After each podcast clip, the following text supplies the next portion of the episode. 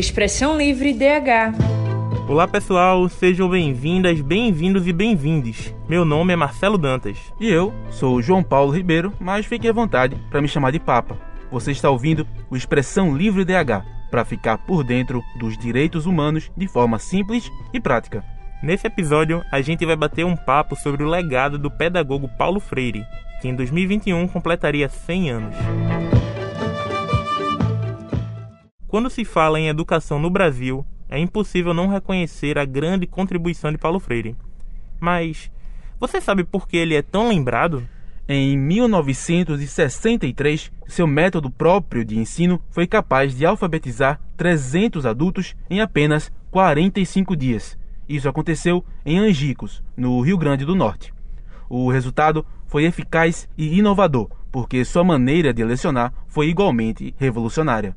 No que mais tarde ficou conhecido como Método Paulo Freire, já se via com nitidez que o educador não era adepto de uma metodologia que distanciava o professor do estudante. Muito pelo contrário, seu processo de alfabetização consistia em trabalhar com o cotidiano e as vivências das pessoas.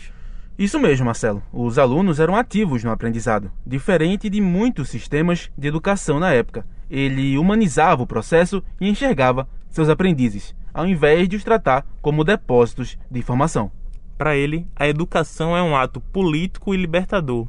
Deve ir muito além de um conteúdo repetitivo, estimulando o pensamento crítico de todos, todas e todes.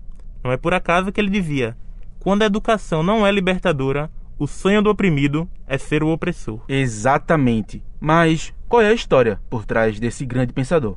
É muita história, viu, Papa? Vamos lá. Paulo Regulus Neves Freire nasceu no ano de 1921. Teve com a mãe as primeiras orientações para ler. O chão fazia as vezes de um quadro negro e o giz dava lugar ao graveto. O menino cresceu e se tornou educador. O seu método de ensino logo chamou a atenção, sendo transformado em um plano nacional de alfabetização. Mas esse plano não durou muito. Com menos de um ano de implantação, o golpe empresarial militar aconteceu. Como o método de Paulo Freire defendia uma educação de conscientização, crítica e transformação social, a ditadura ia no caminho contrário da autonomia para a população. A perseguição foi brutal. Foi mesmo, Papa. Paulo Freire foi preso e exilado. Durante o exílio, foi convidado para palestrar em diversas universidades de prestígio, como a Harvard, por exemplo. Trabalhou também no Departamento de Educação do Conselho Mundial de Igrejas.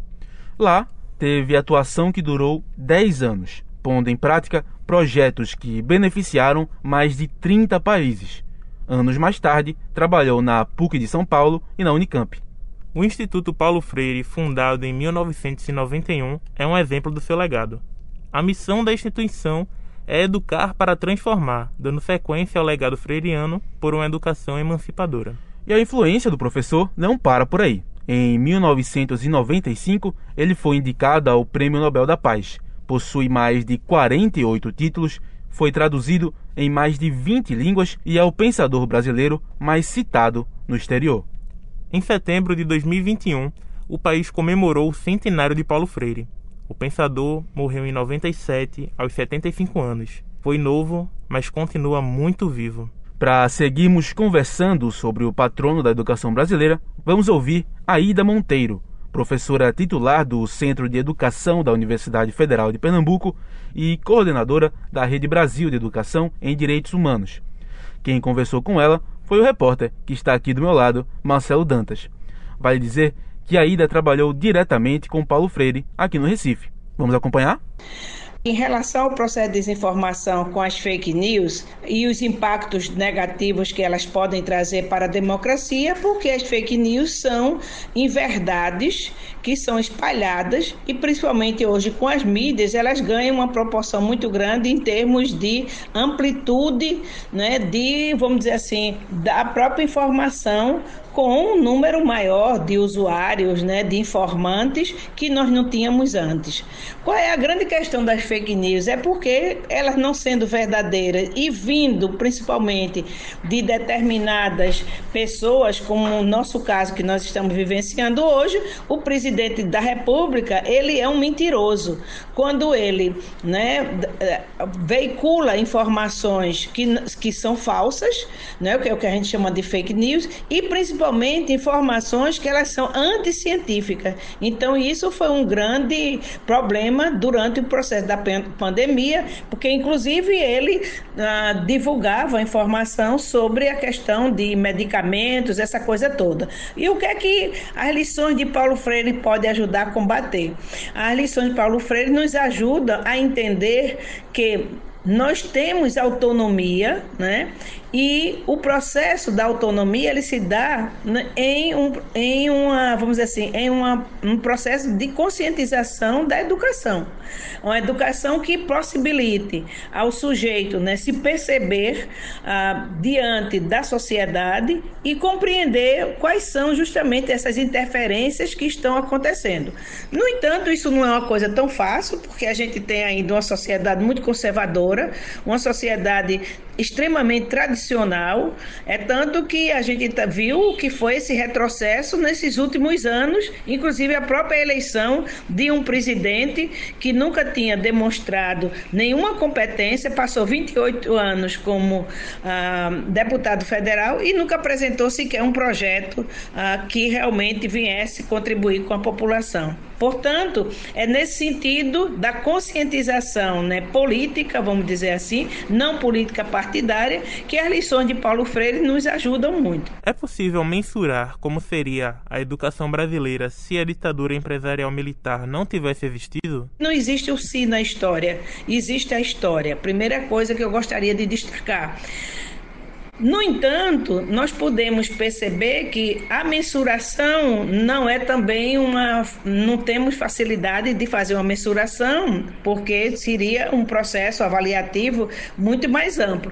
Mas certamente, se nós tivéssemos continuado né, com o processo de educação, mesmo com todas as dificuldades que nós vínhamos é, passando naquele momento e ainda o Brasil muito incipiente no campo do conhecimento científico, porque o Brasil ele vem da, com o processo de conhecimento científico a partir das pós-graduações, dos institutos científicos, dos institutos de pesquisa, e isso é justamente no final dos anos 60, mas com força nos anos 70. Bem, então uh, eu penso que isso realmente seria, nós estaríamos certamente em um outro tipo de sociedade, né? Não essa sociedade que estamos vivendo hoje, uma sociedade tão excludente, uma sociedade tão desinformada, vamos dizer assim, dos conhecimentos básicos. Aida, a leitura do mundo precede a leitura da palavra? Com certeza. Isso Paulo Freire deu uma grande contribuição porque a palavra ela não é solta, ela não é descolada. A palavra ela está dentro de um contexto e esse contexto é um contexto econômico, político, cultural, educacional que justamente vai dar o significado à palavra. Portanto, quando ele chama atenção que ela precede né, a, a leitura do mundo, porque justamente ó, você entender o contexto né, é dentro de textos e textos que são processados ah, através do contexto que ela está inserida. Essa foi a grande questão e a grande contribuição que Paulo Freire trouxe, principalmente quando ele né, introduz o, o método né, da, da, das, dos círculos de cultura, o método, inclusive, onde buscava, a partir do levantamento de palavras significativas, para justamente dar sentido né, ao que realmente representava aquelas palavras. E é tempo de esperançar? Com certeza. Nunca vamos poder perder a esperança, né, no sentido de e não esperançar para ficarmos acomodados. Um esperançar para que as pessoas possam se perceber como sujeitos de direito, se perceber como sujeitos políticos, se perceber como sujeitos atuantes e responsáveis pela sociedade em que existe. Nunca vamos desistir. Desistir é um processo de imobilidade e é um processo que se dá para pessoas que não têm a mínima consciência política e não têm compromisso né, com o outro, com os outros de um modo geral. Quem viveu ditadura no país como eu vivi, não pode desistir nunca. Portanto, esperançar sempre, mas com ação. O que é uma educação libertadora? A educação libertadora é um pacto de civilização, um pacto de, um, de uma sociedade civilizada, um, uma sociedade humanizada, uma sociedade em que as pessoas se percebam como agentes né, de construção da própria sociedade e não como pessoas monitoradas, submissas, não. E aí, justamente, essa educação libertadora, ela possibilita você compreender justamente o que são as palavras, né? Como é que as palavras estão dentro do contexto para você poder entender os textos nas linhas e nas entrelinhas. Foi o grande legado, né, de Paulo Freire, quando ele mostrou que o oprimido, ele só é oprimido quando ele não tem condições de se colocar na relação de opressão. E só existe oprimir, opressor porque existe o oprimido, né? É aquele que muitas vezes não tem a consciência do que, que está sendo oprimido mesmo e não consegue né, reverter o próprio processo que ele está vivendo. Marcelo, muito obrigado por ter conversado com a Ida. Foi extremamente esclarecedor. E a sensação que eu tenho ouvindo as palavras dela é que realmente a educação tem passado por uma perseguição ao longo da nossa história. É, agora, com as inverdades, como ela falou, das fake news que ficam falando mentiras sobre Paulo Freire, prejudicando consequentemente a educação e também na questão da ditadura, que também foi um outro processo muito complicado. E realmente me passa uma sensação de que a educação no Brasil ela está lutando muito para ser a resposta que a gente precisa, como ela falou também novamente, nessa sociedade conservadora da gente. Aida Monteiro certamente é um livro vivo, né? Ela traz pra gente uma série de informações que se entrecruzam e faz a gente entender melhor que a educação não é uma educação por si só, né? Ela está relacionada como ela e Paulo Freire disseram, diziam, no contexto. Tem a cultura, tem a arte, tem a política, tem a vida social, tem o trabalho, tem a labuta. E a gente vê como Paulo Freire é super atual nos dias de hoje. É, acho que um exemplo que a gente pode trazer aqui, papai, é a própria questão da escola sem partido, né? Que quer despolitizar totalmente o sentido da escola, mas despolitizar não a política de eleição, a política de partido, a política do dia a dia, do cotidiano, de, da conversa, de compreender a realidade ao seu redor e buscar fazer uma transformação e buscar ser um cidadão é, ativo na sociedade. E o projeto do Escola Sem Partido, na verdade, na verdade, podia até se chamar Escola de Partido Único, né? Porque é a defesa de apenas uma visão de mundo e que infelizmente é uma visão de mundo muito distante da realidade. Pois é, pois é, como ela falou, né, a palavra, a educação em si, ela vai permear várias camadas e ela vai ser o alicerce para as decisões da sociedade e como ela vai se mudar realmente. E a questão da educação libertadora, como ela falou, ela vai ser o alicerce para a gente ver uma sociedade realmente humanizada, uma sociedade é, menos conservadora no sentido educacional, que a gente quer uma, uma educação que realmente liberte as pessoas e, com, e novamente trazendo, porque ela disse, transformar as pessoas em agentes, agentes de construção, agentes realmente ativos na sociedade e não só é, transeuntes que não, não são realmente submissos. É verdade, Papa. As duas pontas ali da, do processo educacional, eles têm muito ao que acrescentar para essa construção, para esse diálogo, né? De um conhecimento. Não é educação bancária de chegar lá, olha meu filho, tome aqui a informação e tá tudo certo. É esse processo de construção. É, tem que fazer pensar. Demais. Aida, muito obrigado, viu? E minha gente, não sai daí, que a gente volta já já no próximo bloco. Você vai conferir relatos de estudantes que foram marcados pela metodologia de Paulo Freire em sua jornada. E não é só isso não, Marcelo. Também vai rolar o quadro Culturalidades com o repórter Marcelo Dantas. Rapaz, já ouvi falando por aí. Eu também já ouvi falar dele. E o Dialogando com o cientista político Manuel Moraes. E ainda o Beabá da Mídia com a jornalista Andréa Trigueiro.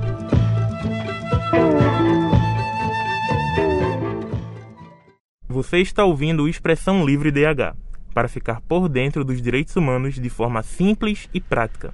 uma produção dos estudantes de jornalismo do projeto de extensão Educom DH, a Escola de Educomunicação e Direitos Humanos da Unicap. Voltamos, galera. Agora, as estudantes de jornalismo Maiara Moreira e Wilma Santos vão compartilhar com a gente um pouquinho de sua experiência com a metodologia de Paulo Freire. Com a palavra, agora Maiara. A minha experiência com a metodologia de Paulo Freire foi super positiva.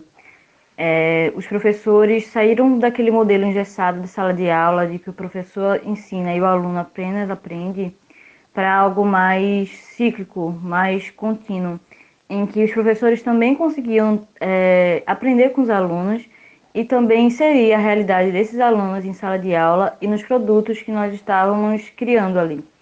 Então, por exemplo, apesar dos professores, obviamente, ensinar técnicas e métodos de construir um trabalho, né, fazer um, é, um trabalho em vídeo, em áudio, multimídia, o que seja, nós tínhamos também a oportunidade de trazer pautas que estivessem inseridas na nossa realidade, nas nossas crenças, e com isso somar com o que a gente estava aprendendo naquele período.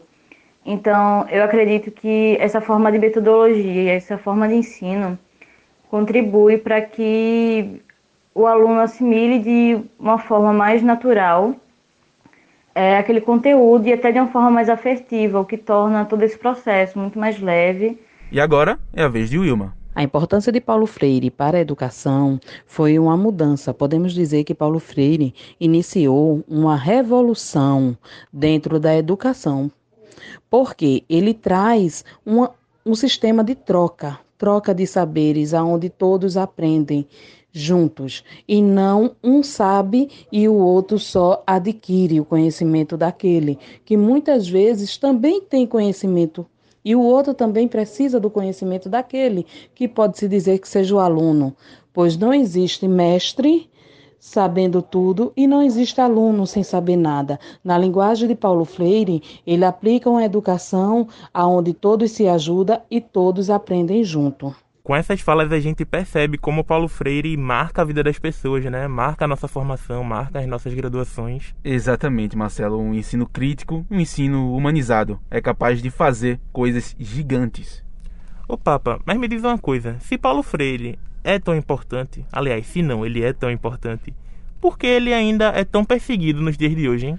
Eu gostaria muito de dar uma resposta prática e rápida para você, Marcelo, mas eu acho melhor a gente fazer essa pergunta para quem entende realmente do assunto. É, Manuel Moraes é advogado, cientista político e coordenador da Cátedra Unesco Unicap e Direitos Humanos, Dom Helder Câmara. Ajuda a gente nessa, Manuel. Começa agora o Dialogando.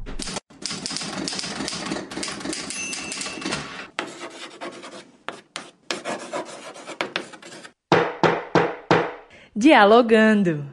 A leitura de Paulo Freire é obrigatória para todos os educadores que pensam em um projeto republicano, uma educação voltada para a inclusão social e para o projeto de civilização baseada nos direitos humanos.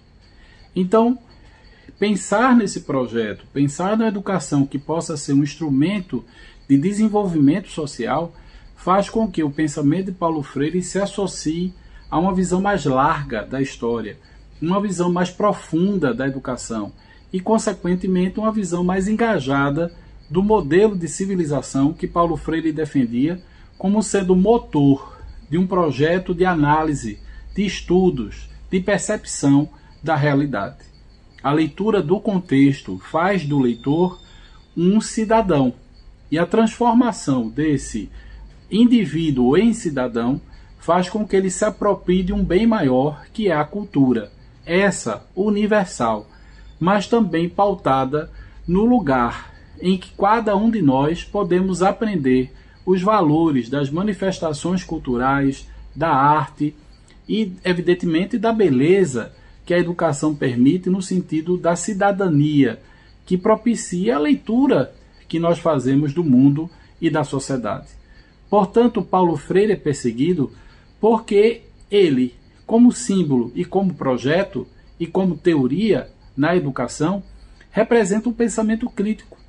E esse pensamento crítico, muitas vezes, ele vai de encontro a uma lógica conservadora do mundo. Então, o ataque que se faz a Paulo Freire por grupos que não são representativos, inclusive da educação, é na verdade minoritário.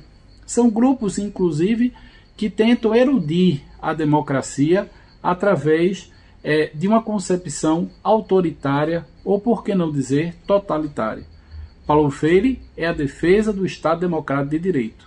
Paulo Freire é nenhum direito a menos. Paulo Freire é educação com qualidade social. Olha, Manuel toda vez traz é, palavras que me fazem pensar bastante.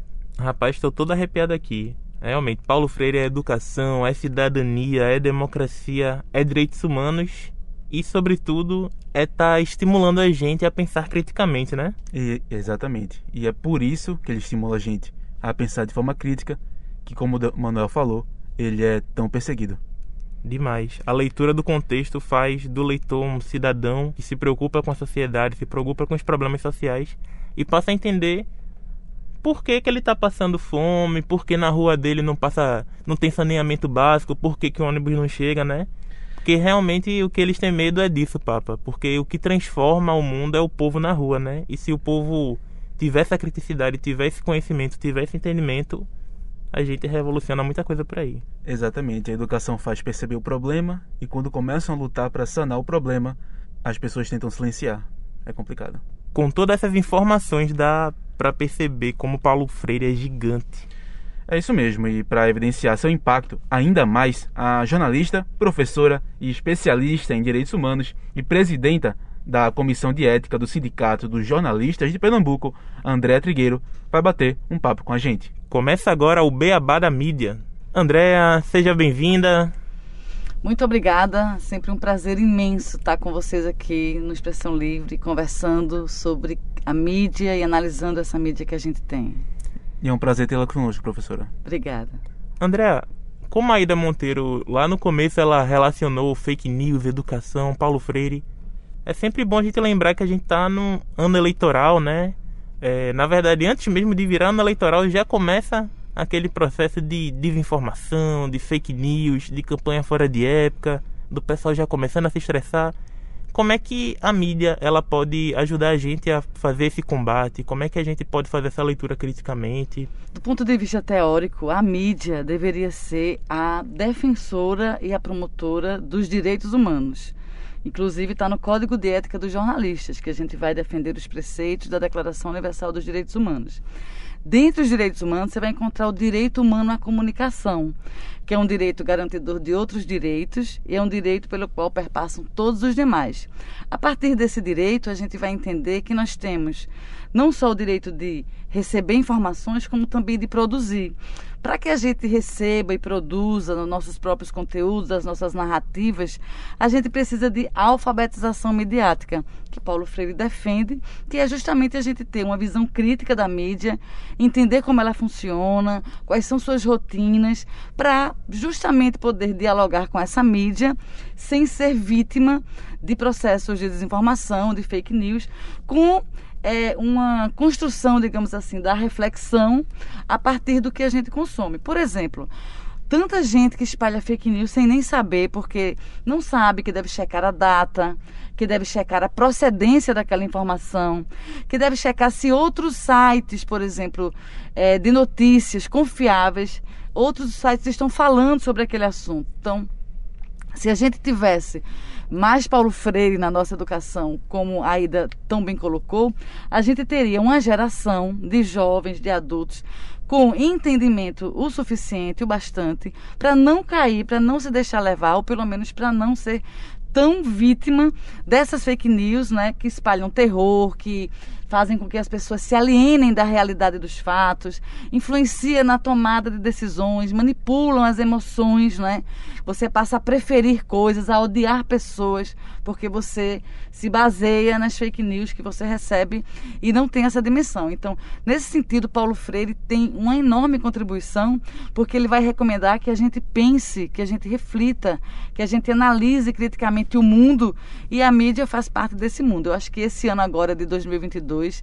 É uma excelente oportunidade para a gente falar sobre essas contribuições de Paulo Freire, porque realmente, né, Marcela, como você colocou e como o Papa também, a gente sabe, o ano não vai ser fácil né, nesse processo. Na verdade, a gente já vem, desde as últimas eleições presidenciais aqui no Brasil, num, num movimento muito forte de fake news na, durante a campanha e usado por políticos.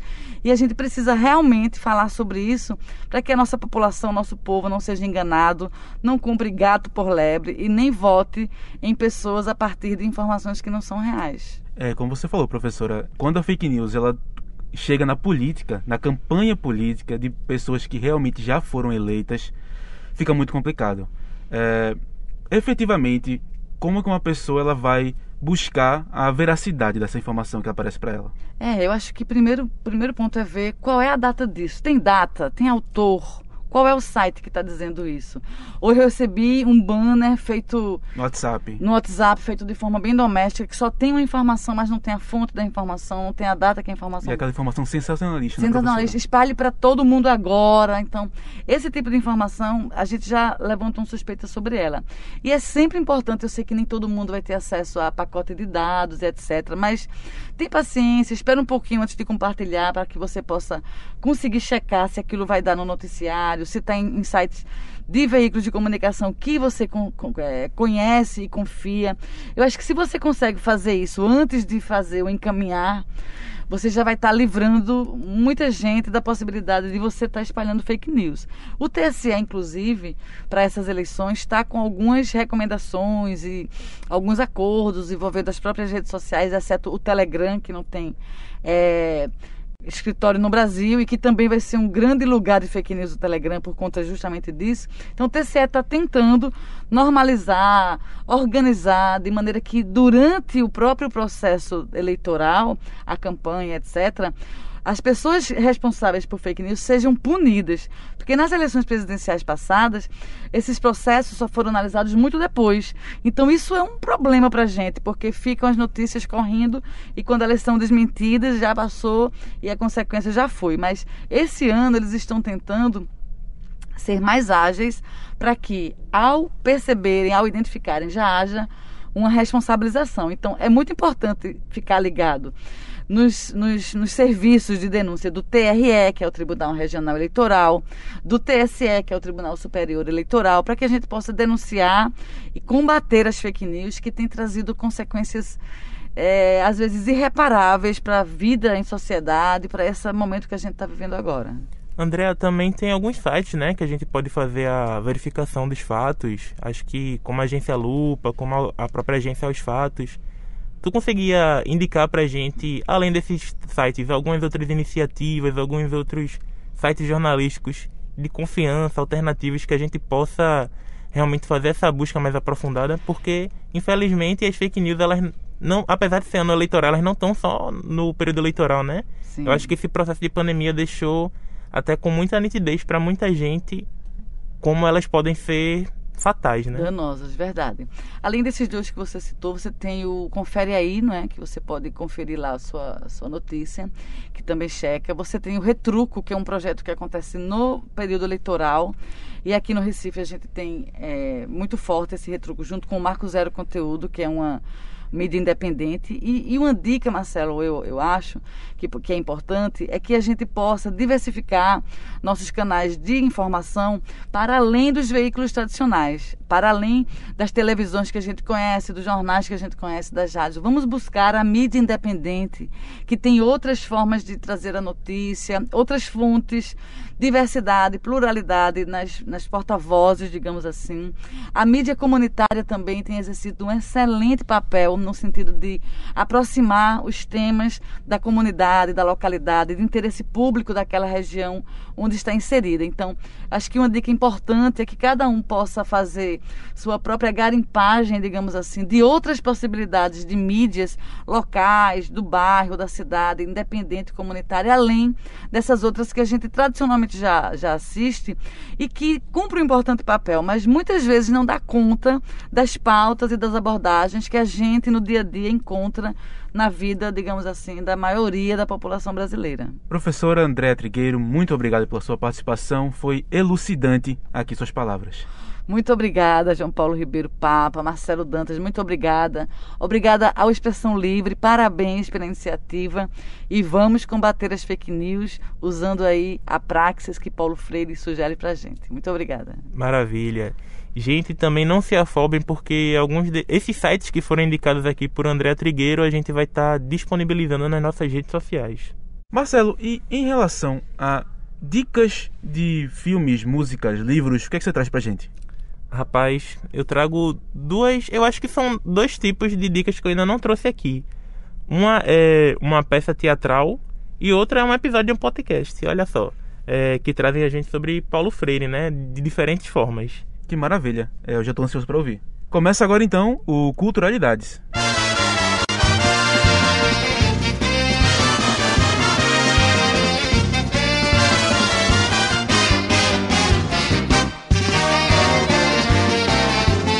Culturalidades.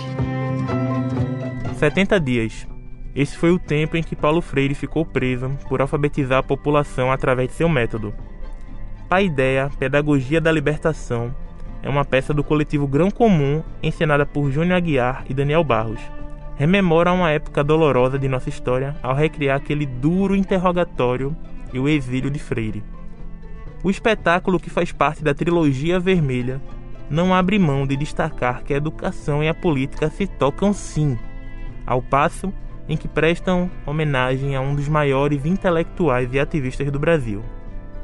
Paideia é aquele tipo de teatro que a gente sente na carne e que por mais que doa a gente precisa ver e rever.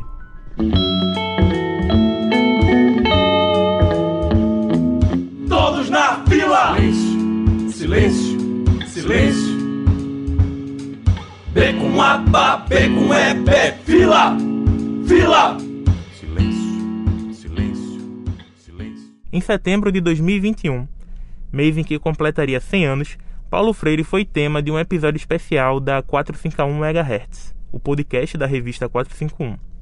Intitulado Paulo Freire Vida de Professor, o episódio investiga o método do patrono da educação brasileira e consegue relatos preciosos de pessoas relacionadas àquela turma lá de Angicos, em 63, além de contar com falas e leituras de nomes como o do escritor Marcelino Freire, como do linguista Marcos Banha e também do jornalista Chico Sá. Parte da coleção Narradores do Brasil, o episódio de mais de uma hora não parece durar nem cinco minutos de tão bom que é. Espero que tenham gostado das sugestões. Salve o teatro, salve a cultura a educação salva. Muito obrigado, Marcelo. Já salvei aqui e eu com certeza vou apreciar as duas dicas. Minha gente, quem quiser já começar escutando aí esse episódio do podcast, indico demais. E vale também uma coisa, é, a peça Paideia, ela vai voltar a Olha circular, só. vai voltar a entrar em cartaz aqui em Recife no dia 6 de março, no Teatro Barreto Júnior, às 19 horas. Então fiquem ligados, por favor, comprem seus ingressos. Mas é com muito pesar, Marcelo, que eu digo que o Expressão Livre de hoje ele chegou ao fim. Ah, então vamos nos despedir.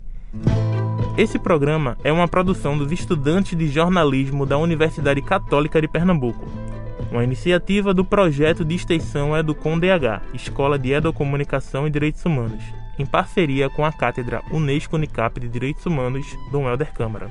O Expressão Livre DH de hoje teve a apresentação de João Paulo Ribeiro, esse que vos fala, e Marcelo Dantas. Reportagem de Marcelo Dantas e Laura Martiniano. Produção de Elaine Oliveira, Marcelo Dantas e Laura Martiniano. Arte de Lara Sá. A edição de Marcos André e Marcos Gordinho. A direção de jornalismo é da professora Andréa Trigueiro. Se puder, fique em casa. Se sair, use máscara, mantenha uma distância segura das outras pessoas. Lave bem as mãos, se vacinem, gente. A vacina salva vidas. E leiam Paulo Freire. Antes de ir, aproveita e segue a gente lá no Instagram, o arroba Expressão Livre DH. Valeu, galera. A gente se vê no próximo episódio. Até mais.